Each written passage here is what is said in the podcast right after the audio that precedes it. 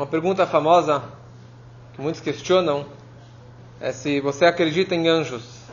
Se o judaísmo acredita em anjos. Porque as imagens, as figuras que nós vemos em vários lugares, ou não vemos, ou que existem em vários endereços, são figuras de anjos. E acaba sendo uma, uma imagem de outras religiões, de outras culturas.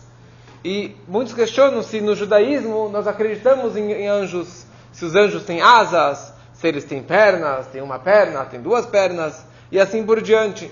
É uma boa pergunta, mas na verdade, isso existem 13 princípios da fé que o Maimonides ele escreve. O primeiro é acreditar em Hashem, um e único. E o segundo desses princípios é você acreditar na existência dos anjos. Porque os anjos, eles mashpi'im koach, eles transmitem força e intelecto para os profetas, para que os profetas possam realmente passar a sua missão, passar a mensagem para frente. E também existe a, o princípio de você acreditar nos profetas, acreditar em Moshe Rabbeinu.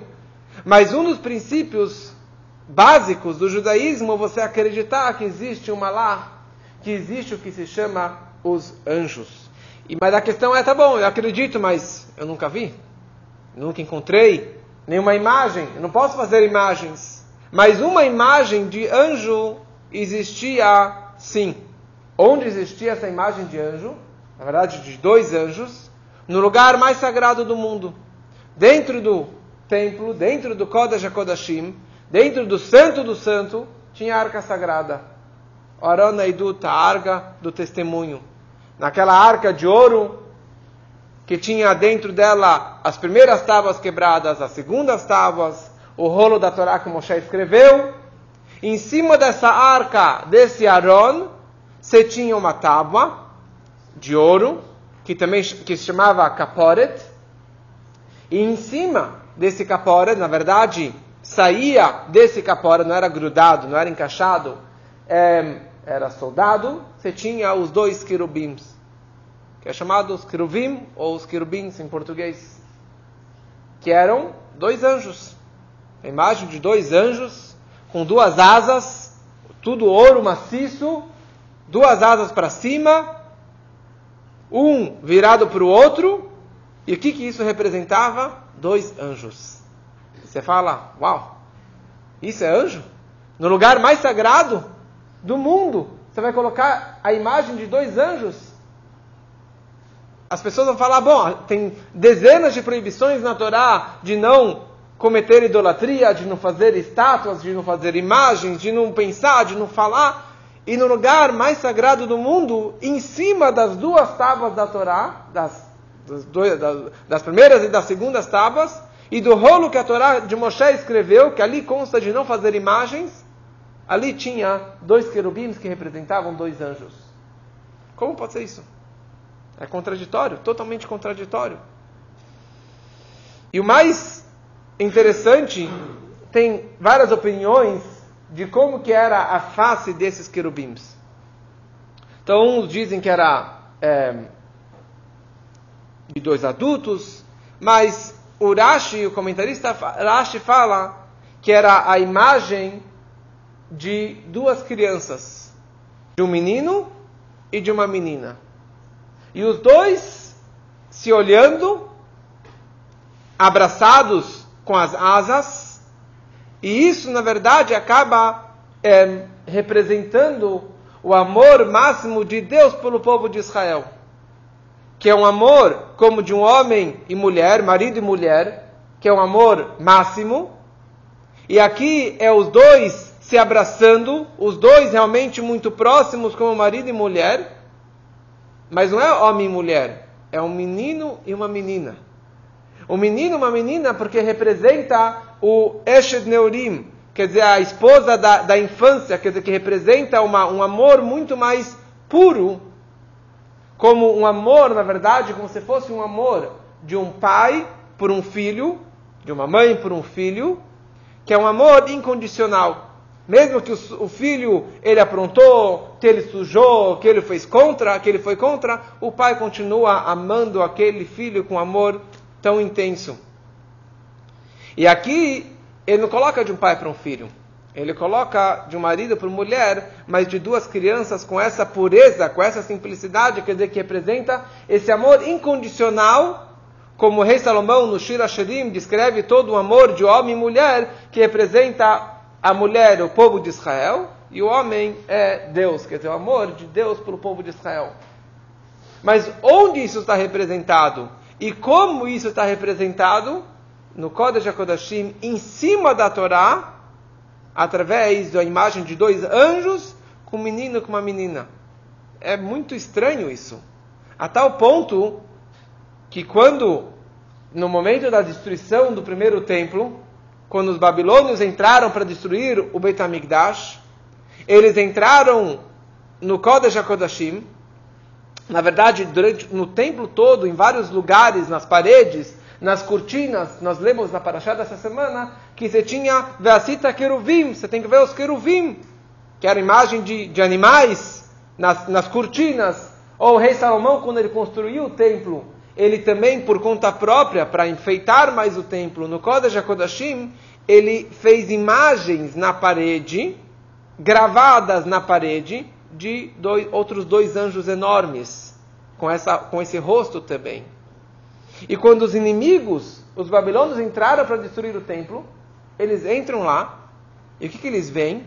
A imagem de duas estátuas, né, de dois querubim, se abraçando como se fosse se beijando, quer dizer, se abraçando, se agarrando. E eles falaram: Isso que é o povo judeu? Aquele povo que aquilo que eles abençoam é abençoado, aqueles que eles amaldiçoam é amaldiçoado. Quer dizer, esse que é o povo sagrado. E no lugar mais sagrado do mundo para eles, você tem uma imagem de dois anjos e de assim de um amor de marido e mulher. Que negócio é esse? Eles é porque a arca sagrada já tinha sido enterrada 50 anos antes, lá no debaixo do templo. Então eles descascaram essa parede, eles rasparam essa parede, levaram na feira, levaram no, no mundo afora, falaram: olha só, esse é o povo judeu? Que ridículo, esse povo judeu que se diz o povo sagrado, eles falam que não pode ter idolatria, e é isso que eles idolatram, isso que, isso que eles têm no templo.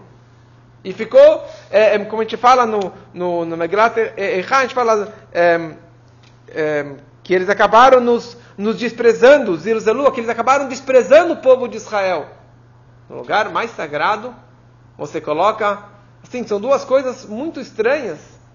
Você coloca anjos, você coloca o amor de marido e mulher com a imagem de duas crianças, e isso acabou tendo um efeito colateral. Sempre quando os judeus, na época do primeiro templo, eles é, no, dos dois templos, quando os judeus eles chegavam para as festas, para as grandes festas, eles levantavam, abriam as portas, as cortinas do santuário, para que os judeus vissem essas imagens desses querubins se abraçando, para que eles soubessem que este é o amor tão intenso que Hashem tem pelo povo de Israel. A tal ponto que diz que era tão mágico aquele lugar, que não existia uma medida, era um lugar dentro do tempo, dentro, dentro do espaço, mas acima do espaço. E ali acontecia um milagre. Quando o povo de Israel estava de bem com Deus, esses dois, essas duas crianças, essas duas imagens, elas estavam se olhando face a face. E quando eles estavam de mal com Deus, porque isso representava o amor de Deus pelo povo de Israel, eles viravam as costas, viravam o rosto um pelo outro. Era muito mágico tudo isso. Mas o que, que isso tudo representa? E o que, que isso tudo é, representa para a nossa vida? Então, o Nachmanides ele explica que a ideia desses querubim é, representa a ideia dos anjos. Porque um do nome dos anjos era querubim. Você tem Ofanim, Hayot Kodesh, você tem Hashmal, você tem vários níveis Quanto mais alto, você tem outro nome e um outro nível espiritual. E um desses níveis tão elevados é chamado de querubim. O profeta Yehezkel, quando tem aquela profecia que nós lemos na, na Haftarah, a profecia de Hezkel que ele viu a carruagem celestial e nas quatro rodas das, da carruagem celestial você tinha quatro imagens, quatro figuras ligado com anjos. O que quer dizer uma carruagem celestial? É como se fosse a carruagem que carrega Deus, que está conduzindo, que nem uma carruagem, ela conduz, ela tem uma, uma transmissão de energia, isso fosse o que carrega o próprio. Por isso está escrito, ele escreve lá, Yoshev Hakruvim. Deus é aquele que Yoshev, que ele senta nos queruvims. Ele senta nos queruvims. Onde que Deus ele se assenta, onde que ele, ele paira, onde que a carruagem dele é nos queruvims. E essa representação que os queruvims estavam com as asas para cima, demonstrando eles estão fazendo um, um trono, um trono para Deus, né? Uma cadeira para que como se fosse o próprio que Hashem não tem imagem, mas espiritualmente falando, que ali Deus pudesse sentar e, e pairar. E o Maimonides ele fala que, que os queruvim é exatamente isso. A ideia desses queruvim está representando os queruvim que o Yehezkel ele viu no Hayot HaKodesh, essas grandes, esses grandes anjos. Apesar que ele viu várias imagens, mas tudo isso foi representado nessa, nessa imagem dos querubins. Outro comentarista fala, o Rashbam, ele fala que os querubim representam é, pássaros, porque tem porque asas, tem a ver com asas. Porque que nem o pássaro ele, ele voa, ele tem asas, mas o pássaro é um, é um, é um animal limpo. E ela está sempre voando e não está na terra suja. Então isso representa uma espiritualidade maior, um nível mais, mais refinado. Então, a arca sagrada tinha a Torá. Então a arca sagrada representa a ligação do povo com Deus por intermédio da Torá. Se você não tem Torá, é que nem um peixe fora da água. Você não tem Torá, você não tem como se conectar com Deus. Você não tem oxigênio. Nosso oxigênio, a nossa forma de se conectar, se conectar com Deus é por intermédio da Torá. Mas você tem uma pessoa que não estuda a Torá. Você tem uma pessoa que pecou, que transgrediu, que se afastou ou que nunca teve um, um, uma educação judaica. Então ele não está ligado com Deus? Então ele não tem uma ligação com Deus? Se ele não tem Torá, então ele não tem nenhuma ligação com Deus?